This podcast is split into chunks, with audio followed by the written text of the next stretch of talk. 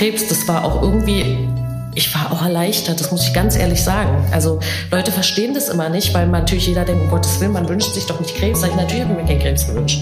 Hätte auch anders kommen können. Aber zu dem Zeitpunkt war es nun mal der Krebs und ich war einfach erleichtert, endlich mal aus allem aussteigen zu können.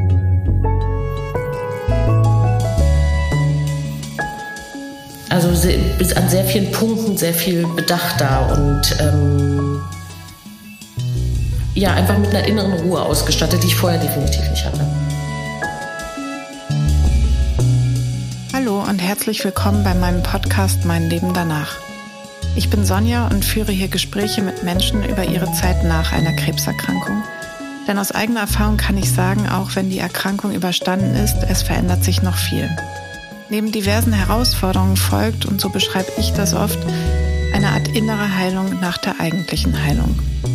In dieser Podcast-Folge hört ihr Ausschnitte aus einem Gespräch, das ich mit Rebecca hatte. Rebecca hatte 2010 die Diagnose Brustkrebs. Es folgte Chemotherapie und Bestrahlung, dann leider 2014 ein Rezidiv. Aber heute geht es ihr glücklicherweise wieder gut und sie ist geheilt. Rebecca hatte genetisch bedingten Brustkrebs und leider schon viele Frauen in ihrer Familie an Brustkrebs verloren. Ich finde, Rebekkas Geschichte macht besonders viel Mut, da sie zeigt, aufgrund der medizinischen Entwicklung muss heute Krebs oft kein Todesurteil mehr sein, auch wenn die Generationen vor uns leider daran gestorben sind. Rebecca ist jemand, der kein Blatt vor den Mund nimmt, ehrlich und geradeaus sagt, wie es ist und wie es war und welchen Herausforderungen sie sich stellen musste, auch im Berufsalltag nach ihrer Krebserkrankung.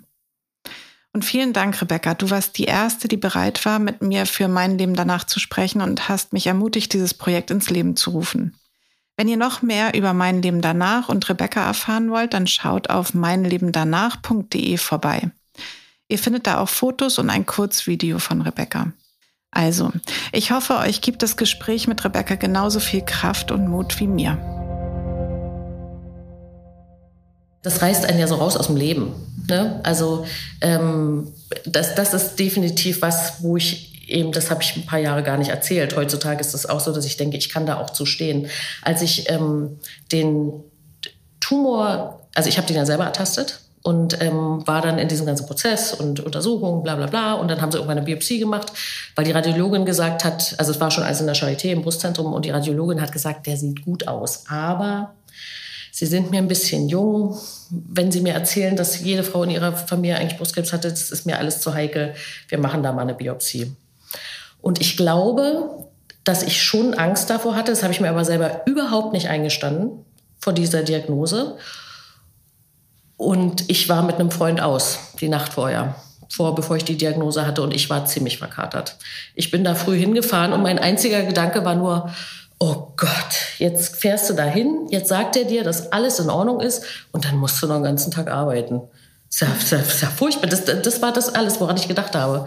Und dann saß ich da und der Arzt sagt zu mir, naja, Sie haben sich ja vielleicht schon gedacht, es ist halt äh, ein, ein bösartiger Tumor. Was? Nee. Also es war, das war, ich bin eigentlich, ich bin auch sehr ähm, ähm, wie sagt man denn, problemorientiert, also so lösungsorientiert. Ja. Ne? Und eigentlich spiele ich dann immer alles irgendwie so durch und das, das stand einfach überhaupt nicht auf meinem Plan, dass der mir jetzt sagt, ja, das ist ein Tumor und zwar ein bösartiger. Und das war, das war richtig, wie man das manchmal so im Film sieht, ne? so. Und ich war völlig raus, war völlig baff, habe angefangen zu heulen, dann haben die mich ins Brustzentrum geschickt.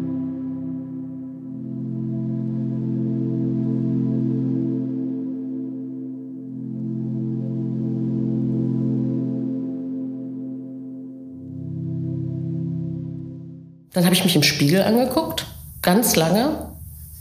Ich so angesehen, habe gesagt, okay, jetzt, jetzt ist es, das muss man natürlich auch bei mir sagen, ne? ist es das da, wovor ich eigentlich mein ganzes Leben Angst hatte. Weil meine Mutter ist gestorben, da war ich sechs und alle haben mir immer zugesagt, um Gottes Willen, Mädel, du musst Vorsorge machen. Mhm. Und zwar immer, also ich schon als Siebenjährige habe ich das gehört und wusste gar nicht, was die von mir wollen. So, was ist denn Vorsorge? Wieso? Also ich wusste, dass meine Mutter krank war, aber so richtig ja. wusste ich ja nicht, was das jetzt irgendwie ist und so, ne? Genau, es haben halt, also von meiner Großmutter habe ich mütterlicherseits habe ich gar nicht kennengelernt. Die ist auch an Brustkrebs gestorben, noch vor meiner Geburt. Ähm, meine Mutter war die dritte von den Kindern und die beiden älteren Schwestern waren auch schon tot, bevor ich gestorben bin.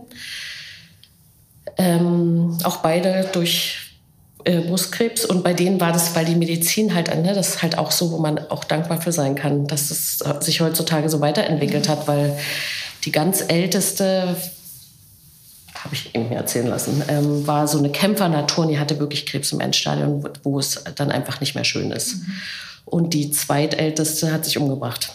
Die hat, da hat der Krebs gestreut in den Knochen und das ist ja sehr, sehr schmerzhaft und die hat das einfach nicht mehr ausgehalten und hat ähm, Selbstmord begangen, genau. Und, und meine, dann kam meine Mutter und die hatte halt deswegen auch selber so eine Angst immer vor dieser Krankheit, ne? weil sie das halt eigentlich erlebt hat, um ehrlich zu sein, wie ihre beiden älteren Schwestern elendlich verreckt sind an dieser Krankheit. Und, ähm, und auch bei ihr, da gab es dann zwar schon Chemo, aber sie hat das halt, es gab halt diese Nebenwirkungsmedikamente noch nicht. Ne? Und ähm, und das hat sie halt, sie hat es überhaupt nicht vertragen. Also daran, daran erinnere ich mich zum Beispiel auch, dass sie ähm, das mit der Chemo probiert haben und sie hat sich ununterbrochen nur übergeben. Sie hat, konnte nicht mal Wasser drin behalten und so. Also, weil wenn ich jetzt zurückdenke, dann kann ich nicht sagen, dass es mein Leben so stark bestimmt hätte. Es war halt immer da. Also wie so ein Damoklesschwert, was über dir, über dir schwebt. Und ähm, Aber also es ist jetzt nicht so, dass es mich insofern beeinflusst hätte, dass ich jetzt, äh, sagen wir mal, schon vorher immer gesagt hätte, um Gottes Willen, ich muss total gesund leben oder irgendwie. Also das war alles überhaupt nicht. Ich habe also mein Leben gelebt. Und, ähm, und als es dann eben da war, war es dann so, okay, da ist es jetzt also. Definitiv. Also das, das war von Anfang an, dass, dass ich eben gesagt habe, also auch mir selber vor allen Dingen, der Weg meiner Mutter ist nicht mein Weg. Ich werde nicht sterben. Das steht nicht auf meinem Plan. Ich habe daraufhin Rebecca gefragt, woher sie die Kraft und vor allem die Zuversicht hernimmt, zu sagen, ich werde nicht daran sterben, obwohl sie es bei ihrer Mutter und auch schon anderen Familienmitgliedern anders erlebt hat.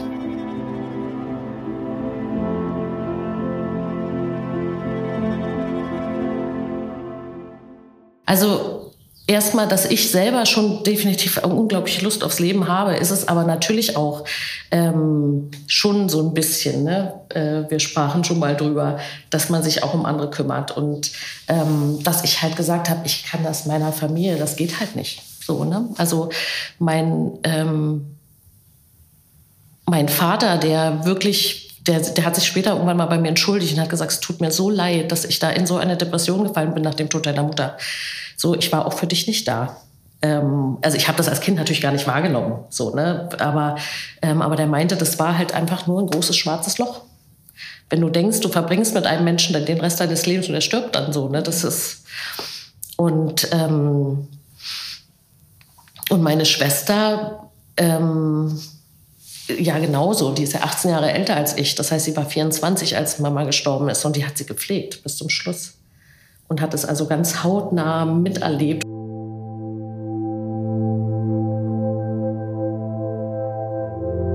Also wie gesagt, deswegen gerade für die beiden halt auch so, ne, war es für mich so, nee, also ich musste das auf jeden Fall überleben, weil also meiner Schwester zum Beispiel, die habe ich es gar nicht gesagt am Anfang, dass ich Krebs hatte, weil, weil ich einfach so eine Angst davor hatte, ihr das zu sagen.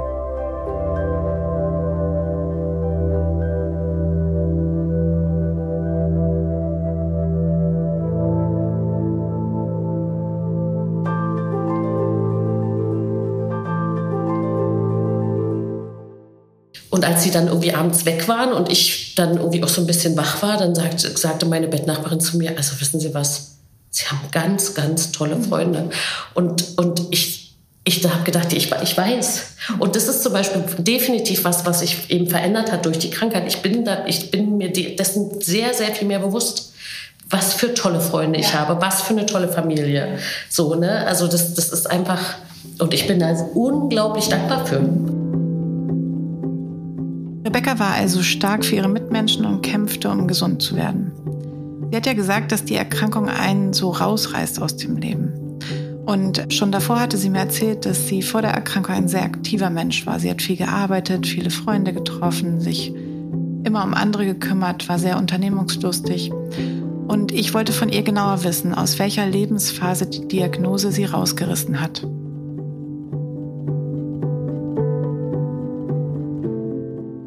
Es wurde nie diagnostiziert, aber ich glaube halt, dass ich einen Burnout hatte, dass, dass ich irgendwie wirklich so, also ich muss da schon sagen, dass jetzt so, das ändert sich gerade so ein bisschen in der Hotellerie und gerade jetzt hier, so mein jetziger Arbeitgeber, der ist da wirklich sehr fair und ähm, aber ich komme aus der Fünf-Sterne-Hotellerie, da waren Überstunden gab's nicht, die hat man gemacht und die wurden weder aufgeschrieben noch wurde drüber gesprochen, so ne? Und da waren zwölf Stunden Schichten völlig normal. Und so bin ich halt sage ich mal in die Berufsfeld erzogen worden, so eingestiegen und ähm,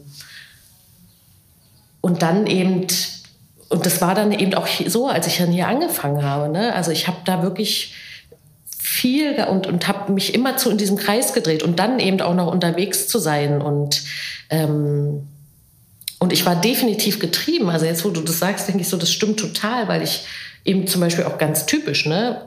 Also immer die letzte auf der Party. Weil ich, ich könnte ja was verpassen. Ja. Da könnte ja noch was kommen und so, ne? Was jetzt lange nicht so ist. Also das, das, das ist alles so anders geworden, ne? Und damals war das halt einfach so, das war so richtig, was ich vorhin gesagt habe, dieses, jetzt bist du raus. Mhm. Du hast Krebs, das war auch irgendwie ich war auch erleichtert, das muss ich ganz ehrlich sagen. Also Leute verstehen das immer nicht, weil man natürlich jeder denkt, um Gottes Willen, man wünscht sich doch nicht Krebs. Sag ich, natürlich habe ich mir keinen Krebs gewünscht. Hätte auch anders kommen können. Aber zu dem Zeitpunkt war es nun mal der Krebs und ich war einfach erleichtert, endlich mal aus allem aussteigen zu können. Weil, weil ich eigentlich so, ja, so selber so fertig war mit meinem Leben und also so, so überfordert mit meinem Leben so und das gar nicht mehr gesehen habe, ne? wie, wie sehr mich das eigentlich alles stresst und, und, und irgendwie. Ähm, und das, das meine ich damit, dass ich sage, es kam genau zum richtigen Zeitpunkt für mich.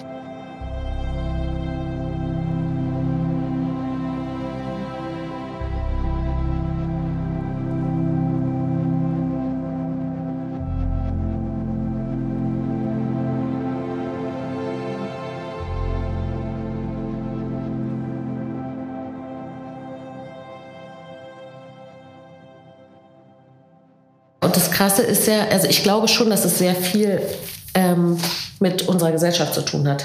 Ne? Wir leben in dieser Leistungsgesellschaft, ähm, man muss halt immer liefern und man muss auch funktionieren. Ja. Und, ähm, und Krebs ist ja erstaunlicherweise, also was heißt erstaunlich? Natürlich, weil es eben auch tödlich enden kann. Glücklicherweise muss es heutzutage nicht mehr so oft wie früher, weil die Medizin halt sehr viel forscht. So, aber es ist ja nie ausgeschlossen. Ne? Also ist ja auch jetzt nicht bei mir ausgeschlossen, dass es nicht irgendwie wiederkommt, dass plötzlich doch irgendwo Metastasen sind oder so. Ähm, und das wird eben gesellschaftlich akzeptiert. Ich hatte ja mit Rebecca davor schon ein paar Mal gesprochen und wusste, dass die Erkrankung bzw. das sich mal rausnehmen sehr viel bei ihr angestoßen hat. Sie hat sehr viel über sich und ihr Leben nachgedacht und sich verändert. Ich fragte sie, wann und wie dieser Veränderungsprozess denn eigentlich angefangen hat.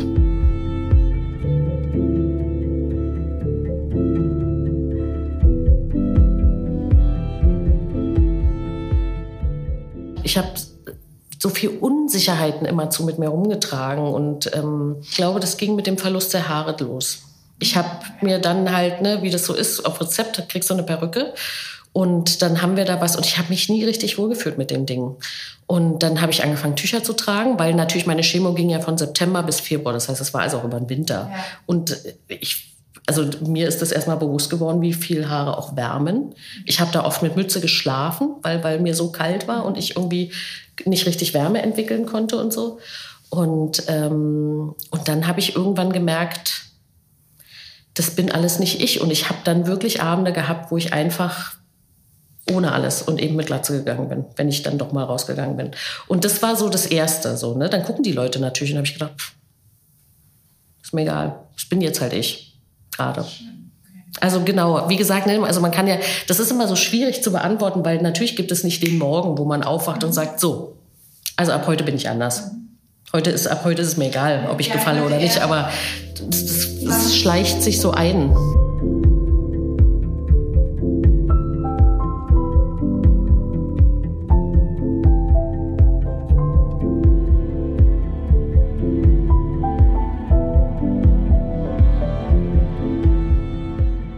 Also ich glaube, das war auch mit, ähm, also durch die Chemo durch halt. Ne? Also ich habe ja schon mal erzählt, ich habe ja eine Therapie gemacht, äh, diese eben mit diesem Psychoonkologen so eine begleitende Therapie neben der Chemo.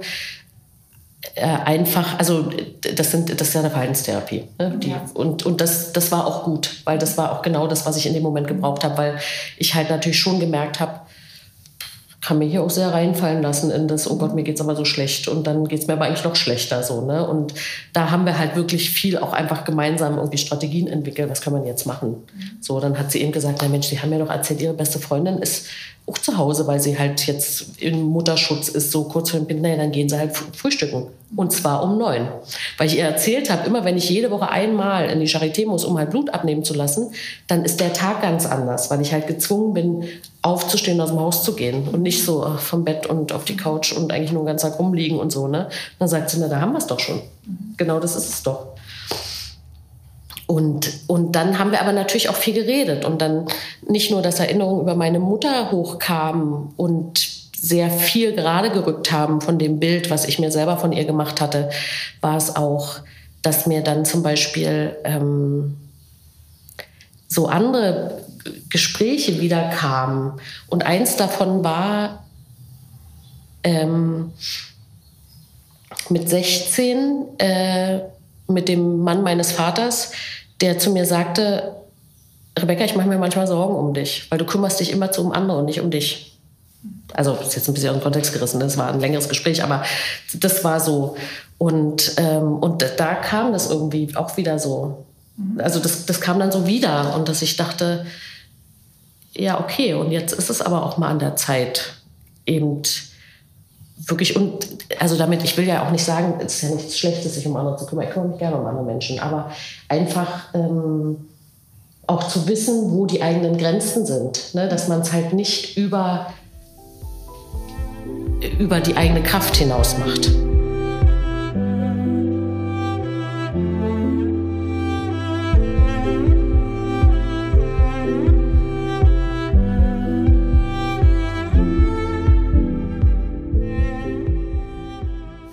Hochzeit, glaube ich, im letzten Jahr, nee, letztes Jahr waren keine Hochzeiten, 2019 war das, ähm, die dann wirklich, wo ich dann gesagt habe, Leute, es tut mir leid, ich sage euch das gleich, aber da ist ein Geburtstag von meinem besagten Freund aus Wien und der ist halt so selten in Deutschland. Der ist jetzt da, der feiert seinen Geburtstag bei seinen Eltern. Das ist mir ganz, ganz wichtig. Also nur damit ihr das jetzt schon wisst. Wenn hier Buffet eröffnet ist, dann mache ich einen Schuh, ich bin dann weg. Okay, alles klar. Dann waren die auch fein damit. Ne? Ich war ja den ganzen Tag da, habe gearbeitet und so, aber habe dann eben auch klipp und klar gesagt, ich werde hier nicht bis um 10 oder um 11 da sein. Ja. Sondern ähm, ich gehe dann. Sollte, ist ja auch okay, es läuft ja dann alles. Ja. Und der Service ist da und die werden das schon managen. So, ne? Ähm, also, dass ich da auf jeden Fall wirklich Prioritäten setze. Mhm. Und ich habe durchaus also ich habe nicht angefangen auszusortieren. Das habe ich nicht wirklich, weil ich wirklich tolle Menschen in meinem Leben habe. Es ist eher so, dass ich ähm, neuen Leuten klipp und klar sage, es tut mir leid, aber ich glaube nicht, dass wir Freunde wären. Nicht, dass ich dich nicht mag, aber ich habe die Kapazitäten nicht dafür. Ich habe so schon, ich habe ein Leben und ich habe Freunde und ich möchte denen auch gerecht werden und will nicht immer von einem Termin zum nächsten hetzen und irgendwie so und dann irgendwie am Samstag das Gefühl haben, um Gottes Willen, wo ist denn die Woche hin, weil ich den ganzen Tag gearbeitet habe und jeden Abend noch jemanden getroffen habe? Also ich glaube, es ist auch eine Altersfrage, das könnte ich halt nicht mehr irgendwie so. Ne? Aber ähm, meine beste Freundin hat mal gesagt, du bist eine Bienenkönigin. Ähm, du, du, sammelst immer zu, man kommt hier wieder, jetzt zauberst du hier wieder jemand Neues aus dem Hut, wo ich immer so denke, wer sind die Leute? Woher kennst du die so? Ne? Also, weil ich da halt super offen war und, und immer und immer gleich bei allen gesagt habe, so von wegen, na klar, komm doch mit und hier hast du meine Telefonnummer, weißt du, und ähm, so, und das würde ich heute nicht mehr machen.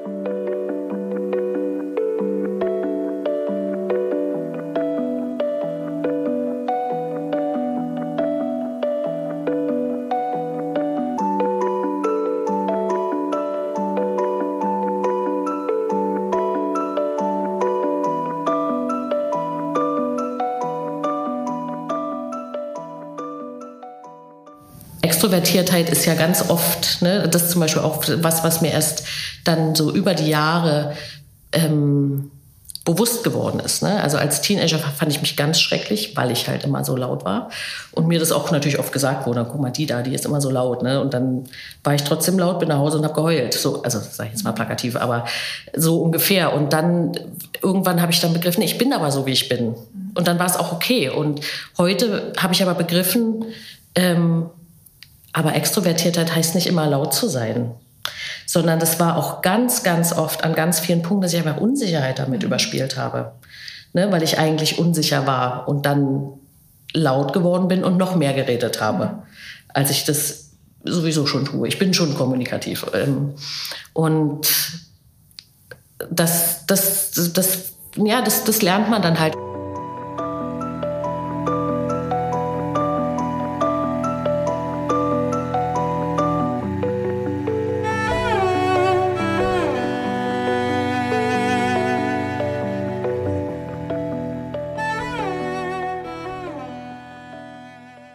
Dass ich halt im Allgemeinen sehr viel ruhiger geworden bin. Ähm, aber auch wenn ich überlege, früher wirklich so unter der Woche vier Abende weggegangen, äh, also weggehen, aber eben mit Freunden treffen, irgendwas machen.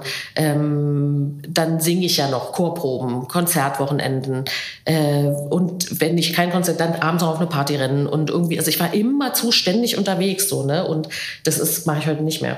Also heute ist wirklich so, ich, ich gucke mir meinen Kalender ganz genau an und sage, du, also das Wochenende sind wir nicht da und an dem Wochenende, da wollte ich aber eigentlich zu meiner Schwester, also das heißt, an dem Wochenende kann ich einfach nicht. Mhm. Ich muss da jetzt auch einfach mal zu Hause sein. Ja. Das wird mein Wochenende. Ja. So und ähm, und das, ich, ich trage mir das auch wirklich ein, ein Kalender. Da ist dann geblockt, da kann ich nicht. Punkt.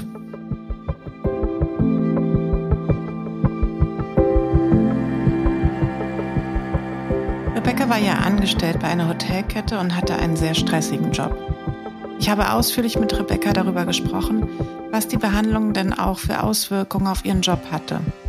Aus eigener Erfahrung und vor allem aus Gesprächen mit anderen Betroffenen kann ich sagen, dass die Rückkehr in den Berufsalltag für viele nach einer Krebserkrankung eine große Herausforderung ist.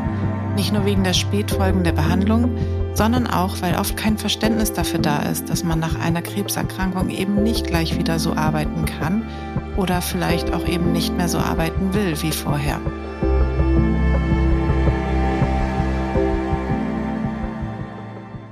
Ich habe vor allen Dingen wirklich mit dieser Erschöpfung eben auch, dass man, da haben wir es wieder, nicht mehr so leistungsfähig ist. Ja. Ne? Also, dass ich wirklich auch gemerkt habe, ähm, am Anfang, also eigentlich nach vier Stunden ist schon vorbei. Kann mich überhaupt nicht mehr konzentrieren. Ich habe, was ich ganz deutlich gemerkt habe, also wir wissen alle, Multitasking ist ein Mythos, aber natürlich hat man schon irgendwie immer so Sachen nebenbei und dann kriegt man noch einen Anruf und dann, ja, ja, das merke ich mir.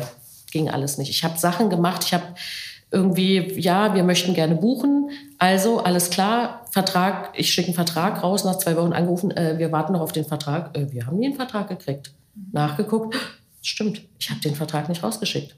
Dieses Gefühl, dass eben auch das Gehirn von der Chemo mit betroffen war, mhm. das hat lange gedauert. Also ich war zum Beispiel auch, ähm, ich hatte ja einen Manager-Titel. Ne? Ich bin rausgekommen aus der Chemo und habe gesagt, ich bewerbe mich irgendwo, wo ich, wo ich Briefumschläge zuklebe. Mhm. Ich, ich, kann, ich kann nicht mehr denken, ich will auch nicht mehr denken und Entscheidungen treffen schon gar nicht. Mhm. Ähm, es ist mir alles zu viel. Und sagen wir mal so, ich habe es von Ärzten nicht gehört, auch nicht im Vorfeld. Natürlich weiß man irgendwie, okay, also so ein Chemo, das ist jetzt kein Spaziergang. So, ne? Klar weiß man dann irgendwie, dass es dir schlecht geht, aber eben auch, ähm, was es für Langfolgen hat. Also das habe ich mir eben auch selber irgendwie zusammengesucht oder auch mit Betroffenen gesprochen.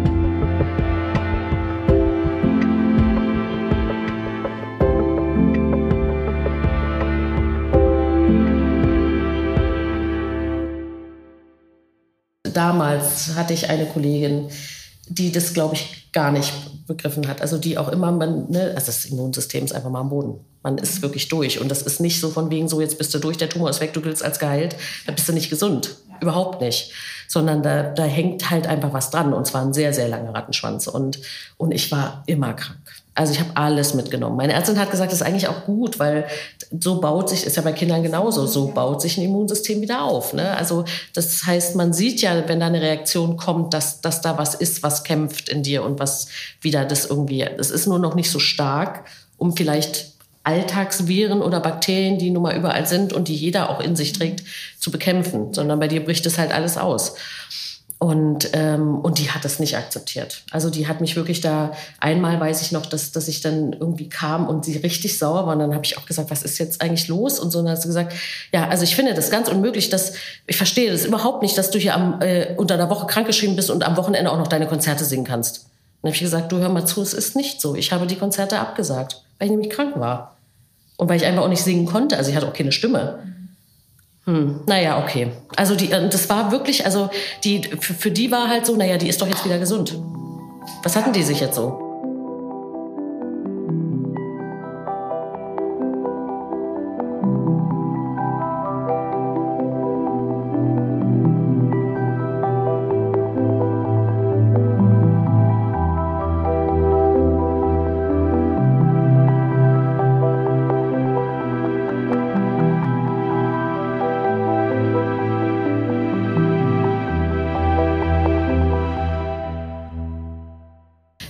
Ich würde mir, also das, was wir ja vorhin irgendwie auch schon so angesprochen haben, ne? also ich würde mir schon wünschen, dass da ähm, mehr Akzeptanz dafür ist, dass nur weil jetzt der Tumor weg ist und man eine Chemo unter sich hat, dass man nicht geheilt ist. Also doch geheilt ist man ja vom Krebs, aber dass das einfach viele Nachwirkungen hat und vor allen Dingen lange dauert.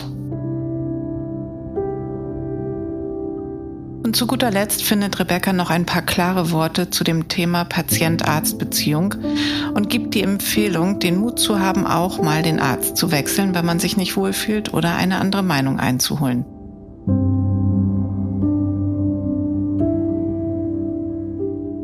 Aber wenn, wenn man das Gefühl hat, ich komme mit diesem Arzt nicht klar, das ist so ein sensibles Thema, weißt du, das hat so viel mit dir und deinem Körper zu tun. Oder der, der also ich, ich habe zum Beispiel einen Arzt gewechselt, einen Hausarzt, weil mir der viel zu ruppig war und ähm, äh, ein Schulmediziner der alten Schule, der also auch wirklich jegliche Neuerungen abgelehnt hat und mich da regelrecht ausgelacht hat, wenn ich irgendwie gesagt habe, ja, guck mal hier und jetzt, die forschen ja so an Hyperthermie, mhm. dass eben Krebszellen nicht hitzeresistent sind und so. Ja, ist ja totaler Quatsch. Da müsst ihr ja mal einmal nur Fieber kriegen und dann wäre das weg. Ja, natürlich funktioniert so nicht so. Aber das war so, ne, und ich ständig so eine Bemerkung, bis ich irgendwann gesagt habe, das möchte ich nicht mehr.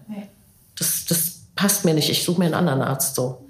Also weil, weil, entschuldige bitte, das ist immer noch mein Körper und mein Leben und ich möchte bitte, dass da irgendwie sensibel mit umgegangen wird.